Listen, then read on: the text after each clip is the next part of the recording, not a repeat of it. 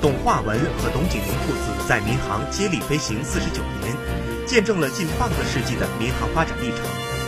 父亲董化文是空军飞行员，曾安全飞行两万余小时，坚守岗位四十一年，始终没有离开过飞行一线，直至退休。儿子董景明年轻有为，二零零二年新南航成立之时，便成为了 MD 九零飞机的副驾驶。